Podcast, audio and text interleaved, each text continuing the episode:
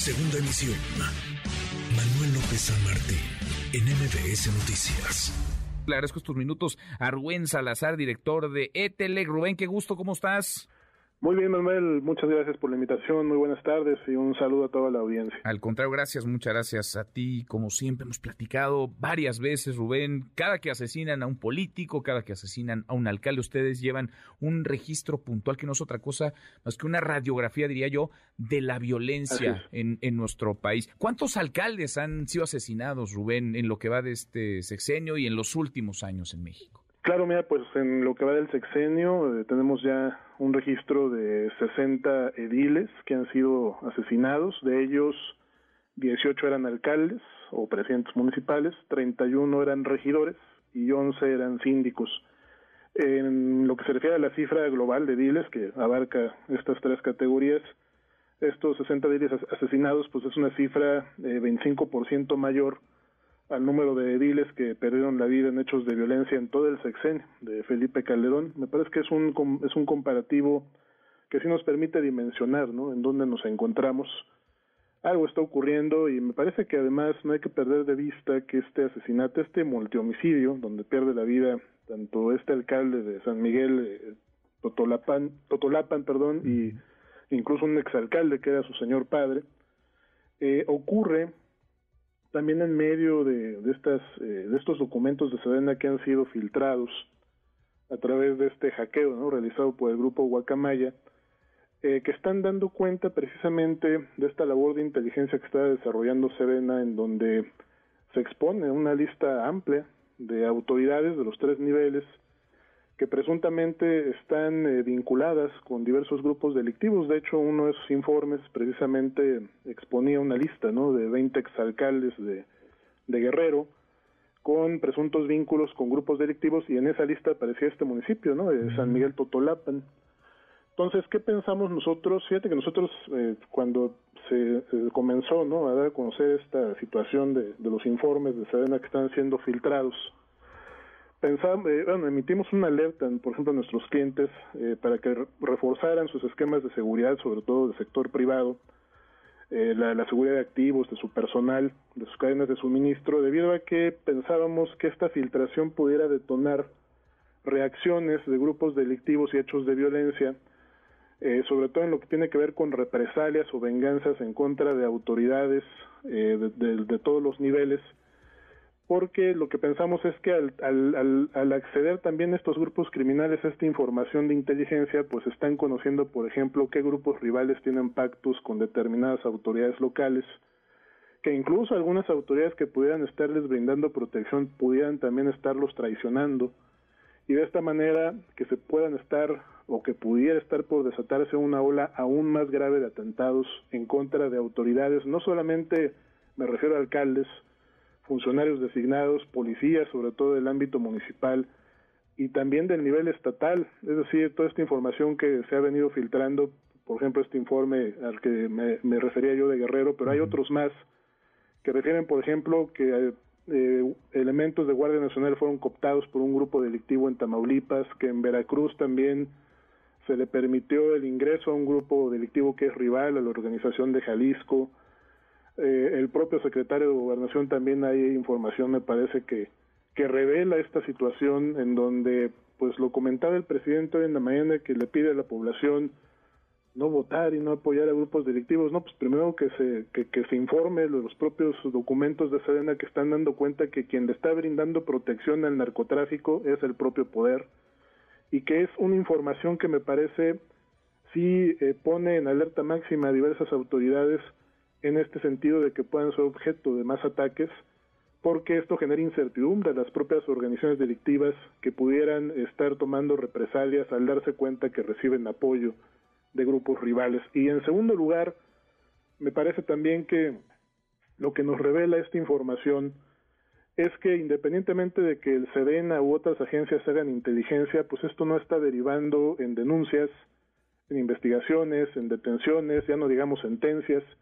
No solo en contra de los presuntos delincuentes, sino de políticos que están vinculándose con la delincuencia.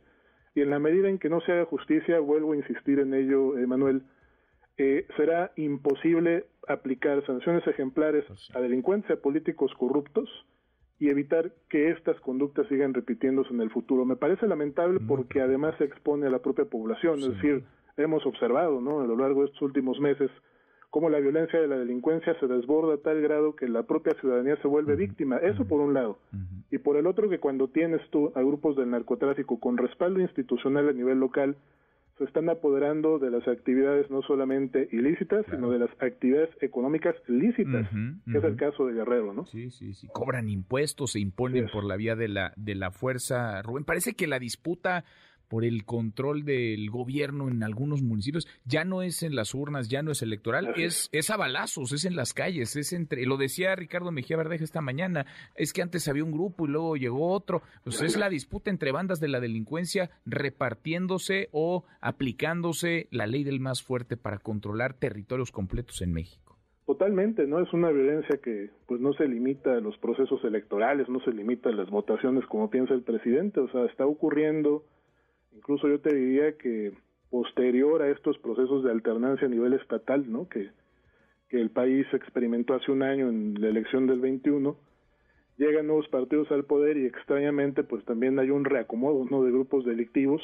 Eh, hay incluso declaraciones que me parece también deben analizarse por ahí de un obispo en Chilpancingo que de entrada acusa al gobierno del estado de haberle abierto las puertas a la delincuencia organizada de haberle entregado el Estado a la delincuencia organizada me parece sumamente grave a la luz también de lo que están revelando estos documentos de Sedena que se han filtrado. Entonces, pues lo único que estamos presenciando, me parece, es que hay un problema profuso de corrupción política, de narcopolítica, de impunidad en todos lados. Entonces, sí me parece que se requiere que la federación ponga orden, que el presidente por fin asuma su responsabilidad y que se aplique eh, pues todos los instrumentos de justicia disponibles a la mano para evitar que estos actores continúen actuando con total impunidad, continúen realmente sometiendo a la ciudadanía, ¿no? A toda esta presión de grupos delictivos, porque finalmente quien sale perdiendo al final cuando tú tienes delincuencia organizada actuando a sus anchas es la ciudadanía. Sin duda, sin duda. Y este discurso repetitivo de la condena, de la enérgica condena y de que llegarán hasta las últimas consecuencias, pues ya, ya no alcanza ni de la autoridad municipal, ni estatal, ni, ni federal. Ahora, nos hablas de los ediles, 60 ediles asesinados en lo que va del sexenio del presidente López Obrador, 18 alcaldes, 31 regidores, 11 síndicos. Luego está el tema de los diputados, porque ayer mataron a tiros a una diputada una diputada en el estado de Morelos, a la diputada Gabriela Marín, Rubén.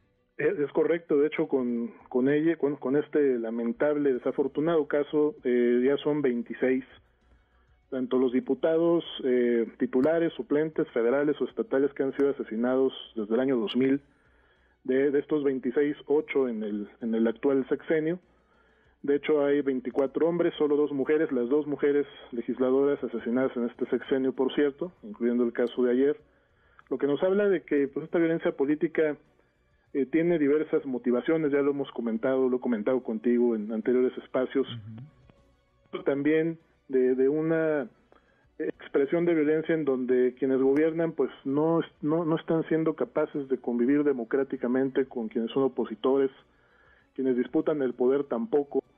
Y esta situación se da además porque el propio eh, subsecretario de Seguridad así lo ha informado. Hay dentro de las líneas de investigación, una de las que están considerando es la del móvil político en este caso, que también nos refleja que las transformaciones políticas en nuestro país pues no han estado exentas de hechos de violencia, hecho que podría yo compartir que desde el año 2000 y hasta el día de hoy, con estos cuatro asesinatos políticos que tenemos reserva de que confirmemos si hay más políticos en el homicidio de ayer ahí en Guerrero, ya son 1.290 políticos asesinados en los últimos 22 años.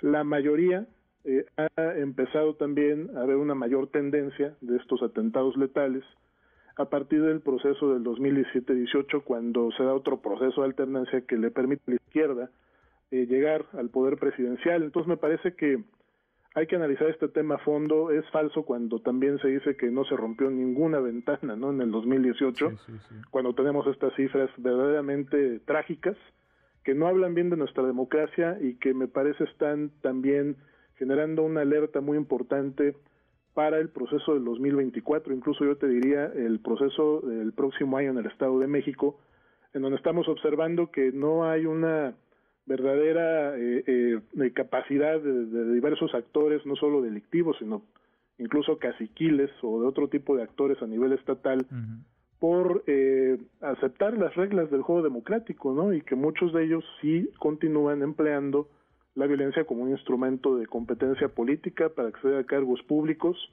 o peor aún también, ¿no? Para someter o anular a, sus opositores cuando ya ejercen el poder.